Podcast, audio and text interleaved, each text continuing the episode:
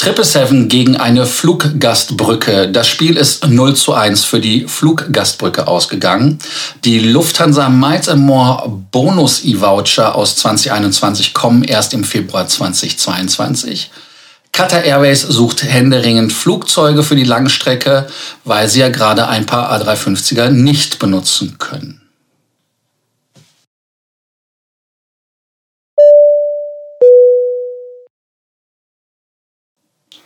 Willkommen zu Frequent Traveler TV Takeoff. In der heutigen Ausgabe bleibt es euch wie immer nicht erspart, den Abonnierbefehl zu hören. Einmal den Kanal bitte abonnieren, die Glocke anmachen, damit ihr wisst, wann die nächste Ausgabe gesendet wurde. Und ganz, ganz wichtig ist, unten kommentieren, aber auch liken. Das erste Thema. Wir nehmen es einfach ein bisschen sportlich und zwar eine Boeing 777 ist mit einer abgerissenen Tür stehen geblieben in Kapstadt, als die, ja, die Brücke war nicht abgezogen, Fluggastbrücke, wie es auf Deutsch heißt, und äh, der Pusher hat das Flugzeug schon nach hinten gedrückt. Interessanterweise ist dort die Tür einfach schön abgerissen worden am äh, Mittwochabend und das Flugzeug, was am Terminal stand, ja, es stand da einfach mit offener Tür und äh, keine Ahnung, wer dem Pusher gesagt hat, dass er schon zurückpushen kann. Aber auf Twitter, und ihr seht ja die Bilder, die ich hier einposte, sieht man, wie die Tür richtig schön rausgerissen worden ist. Es handelt sich um den Flug BA42, der zurück von Kapstadt nach London Heathrow gehen sollte. Und natürlich, man ist nicht mit offener Tür geflogen und hat gesagt, hey, wir machen ein bisschen Cabrio-Feeling und lüften, sondern natürlich ist der Flug storniert worden, beziehungsweise nicht rausgegangen, weil das Flugzeug repariert werden muss. Insofern, das Gute an der Geschichte ist, dass keiner verletzt worden ist. Und äh, auch wenn man diese Vorfälle als seltene Vorfälle sieht, dann passieren sie dennoch trotzdem. Zum Beispiel im August 2020 gab es einen ähnlichen Vorfall bei Emirates mit einer 777-300, die also wirklich richtig hart verletzt worden ist. Das Flugzeug, wenn man beim Flugzeug von Verletzung sprechen kann, also äh, man hat dort die Tür auch abgerissen, weil die Brücke nach oben gegangen ist, obwohl die Tür offen war. Und das hat dann auch Strukturschäden gemacht. Dann, wer sagt, hey, das ist aber ein Boeing-Ding? Nee, es gab es auch bei der Lufthansa beim Airbus A340-300 in 2008 in Denver, wo die Jetbridge, so heißt es im Englischen, einfach schnell und unerwartet sich nach unten bewegt hatte. Und da war die Tür auch ganz knallhart abgerissen worden. Die ähm, 204 Passagiere hatten Gott sei Dank schon das Flugzeug gebordet. Im selben Jahr gab es auch eine andere A340-300, die von Virgin Atlantic geflogen worden ist. Und die hat auch in Kapstadt, anscheinend kein gutes Pflaster für Boeing und für Airbus, ähm, da eine Tür auch verloren, als man da mit der Jetbridge sich einen Kampf geliefert hat. Also die Reparaturzeit ist ungefähr so sechs bis acht Wochen. Und man muss halt einfach gucken, dass da auch keine strukturellen Schäden sind. Der Istanbuler Flughafen ist wieder in einem Betriebszustand, den man als normal bezeichnen kann. Es gab ja in Griechenland, in der Türkei und überall gab es wegen starken Schneefalls ja richtig große Probleme. Aber man hat wieder den normalen Flugbetrieb aufgenommen. Es gibt keine Ausfälle mehr, sagt die Betreiberfirma am Mittwoch. Man möchte aber trotzdem den Passagieren empfehlen, wenn man am Flughafen sich rechtzeitig einfindet und mit der Fluggesellschaft Verbindung setzt, dass man da halt dann nicht überrascht wird, wenn es Änderungen kommt. Zwei von den drei Pisten und das ist, der Flughafen ist ja relativ groß, äh, sind jetzt vom Schnee geräumt und man wollte spätestens wieder zur alten Kapazität zurückkehren im gestrigen Nachmittag. Die Turkish Airlines sagt immer noch, dass der Flughafen Sabiha Gökhan ähm, immer noch das Problem ist, auch am kleineren Pro äh, Flughafen, aber man muss sich halt vorher informieren. Der Flughafen Istanbul ist ein internationales Drehkreuz und da danken wir Ronald für seinen Input. Er war ja da angekommen und er hat uns ja auch erzählt, dass da nichts ging. Ähm, war ja am Montag wegen des Schneesturms ver, ja, ver, verschlossen. Ich weiß gesagt, man hat es noch nicht abgeschlossen, aber man hat den Flugbetrieb eingestellt. Und man hat 41 Zentimeter Schnee gemessen, was natürlich dann äh, mit 500 Leuten 180 Schneepflügen weggeschafft worden ist. Der Flughafen selber ist ja erst seit 2019 in Betrieb, ist auch ein ähm, Projekt, das Recep äh, Tayyip Erdogan als ein Prestigeprojekt sieht, kann man ja auch so sehen. Und ähm, man sagt logischerweise, dass der Flughafen, aber das sagt man bei vielen Flughäfen, man sagt ja auch in Berlin am Flughafen, die Lage wäre falsch, ähm, weil er in der Nähe des Schwarzen Meeres ist, äh, weil man hatte vor dem Bau schon gewarnt, dass man dort wetterbedingte Einschränkungen haben könnte. Aber der Wetterdienst hat auch noch gesagt, es gibt im Moment keine Entwarnung, weil Schneestürme können jederzeit kommen und ähm, es ist auch mit Vereisung und mit Frost zu rechnen. Also insofern einmal Normalbetrieb, aber noch nicht sichergestellt, dass das nicht wieder passieren kann. Emirates Airlines oder UAE-Fluggesellschaften haben ja Flüge eingestellt nach Südafrika in der Form, dass man nicht mehr aus Südafrika nach Europa oder woanders hin fliegen konnte, weil man in Dubai nicht mehr einreisen und auch nicht Transit machen konnte. Diesen Transit und diese Einreise hat man jetzt für Südafrika und elf andere Länder also über den afrikanischen Kontinent verteilte Länder in den UAE aufgehoben. Das heißt also, nachdem diese zwei Monate jetzt um sind, man hat ja Angst vor Omikron, ähm, der ja, was ja im äh, Südafrika als erstes entdeckt worden ist. Aber es bedeutet, dass Emirates und Etihad jetzt wirklich wieder erlaubt haben, bekommen haben, Flüge zu operieren, weil was haben sie gemacht? Sie sind mit Passagieren nach Südafrika geflogen, aber zurück durften sie nur Cargo mitnehmen und keine Passagiere. Jetzt muss man einfach Folgendes machen, wenn man da hinfliegen möchte. Also der Travel Ban ist am Samstag, wird er gelüftet, am 29. Januar quasi um 2.30 Uhr nachmittags. Und dann wird halt das Verkehr aus Südafrika, aus Kenia, Tansania, Äthiopien, Nigeria, Kongo, Botswana, Eswatini, Lesotho, Mosambik, Namibia und Simbabwe, das sind alle Länder, ähm, werden dann wieder erlaubt sein. Und äh, man muss einfach danach dann wieder, wenn man in UAE ist oder wenn man dann weiterreist, muss man trotzdem einen PCR-Test sagen. Und diese müssen halt wirklich äh, für unter, also die müssen unterscheiden, welcher Virustyp das ist, also im Prinzip eine Sequenzierung. Und dieser PCR-Test muss 48 Stunden vor der Reise gemacht werden und ein zweiter PCR-Test, das ist ein Rapid-Antigen-Test am Flughafen. Und der dritte Test ist gemacht wird gemacht, wenn man in den, US, in den UAE einreist. Der Nachbar Qatar Airways braucht dringend Langstreckenflugzeuge. Wie wir alle wissen, haben sie ja diesen Beef mit Airbus, mit den A350ern. Und so muss man halt nicht nur die A380er wieder einflotten, was man ja eigentlich gar nicht mehr wollte, weil es ja laut äh, Herrn Barker das schlechteste Flugzeug ist, was er je gekauft hat. Wobei er vorher, als es bekommen hat, das geilste Flugzeug ever war hat man jetzt beim Nachbarn ein Flugzeug gefunden oder Flugzeuge, muss man sagen. Nachdem man bei Cathay Pacific 777s ähm, genommen hat, die jetzt natürlich für Cargo genutzt werden, hat man bei Oman Air A330er geholt. Drei Stück von den A330-300 gehen in die Qatar Airways Flotte.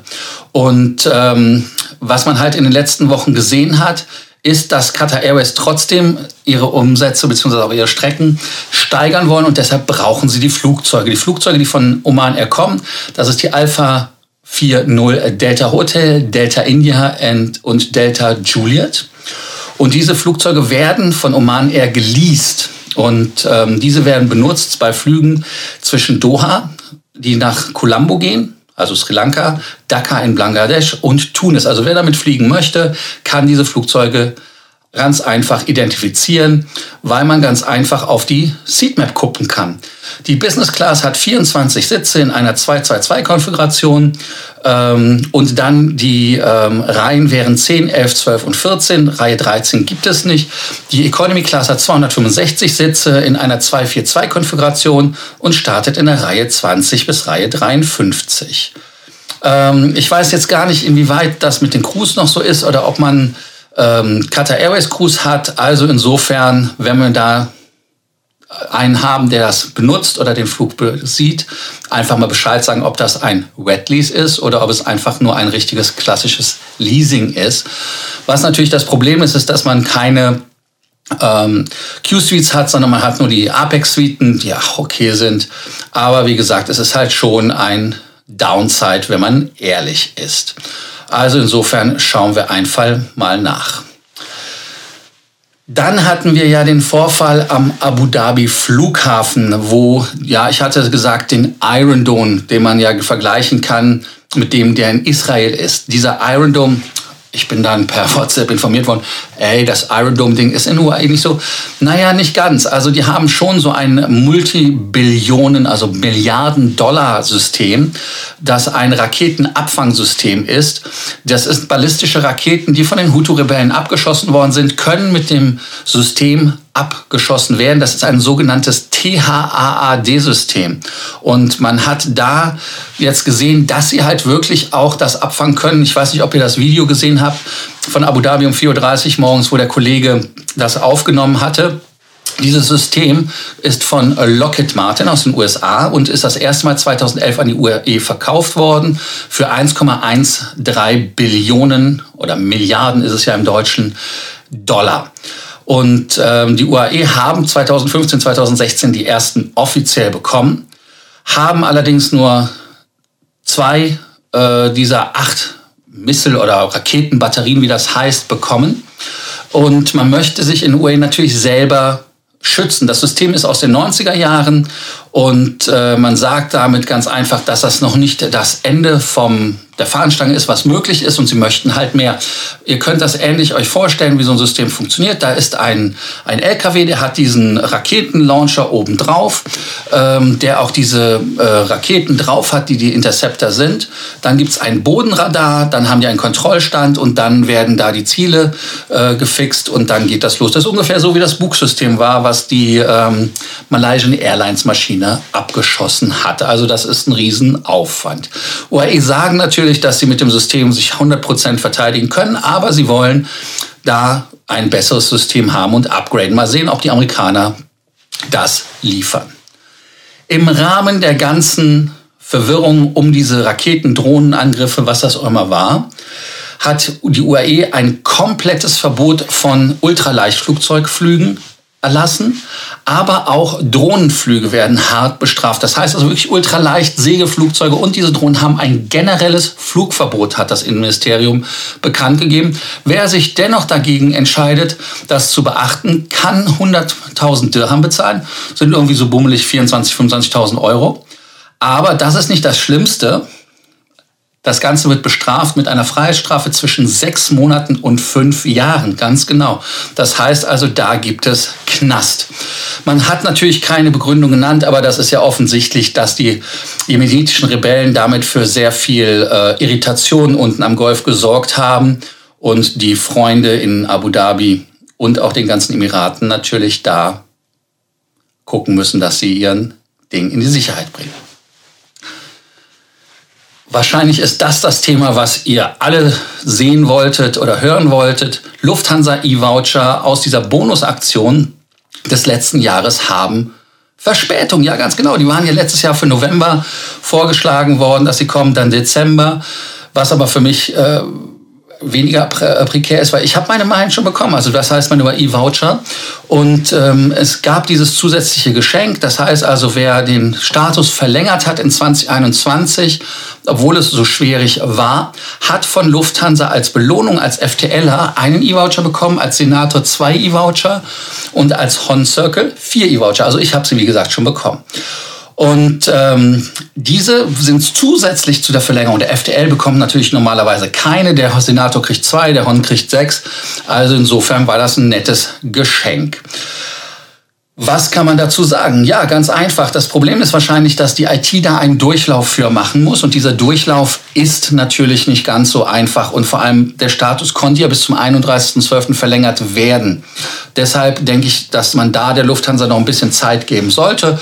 Die laufen ja auch nicht weg wenn man die Voucher hat. Allerdings solltet ihr beachten, dass es bei den Vouchern eine Änderung gab. Und zwar in den Buchungsklassen KLT braucht man mittlerweile, wenn man aus der Economy Class abbucht, drei E-Voucher pro Upgrade für die Flugstrecke. Von der Economy in der KLT-Klasse in die Premium Economy braucht man zwei E-Voucher. Und wer in der Premium Economy in der N-Klasse sitzt und die Business Class möchte, muss zwei E-Voucher hinschmeißen. Und ähm, Wer jetzt sagt, na, da hat die Lufthansa eine Entwertung gemacht. Nein, eigentlich nicht, weil diese Klassen waren vorher ausgeschlossen. Das heißt also KLN äh, waren aus dieser äh, und T waren aus der Upgrade-Liste vorher ausgeschlossen. Somit ist das ein Add-on.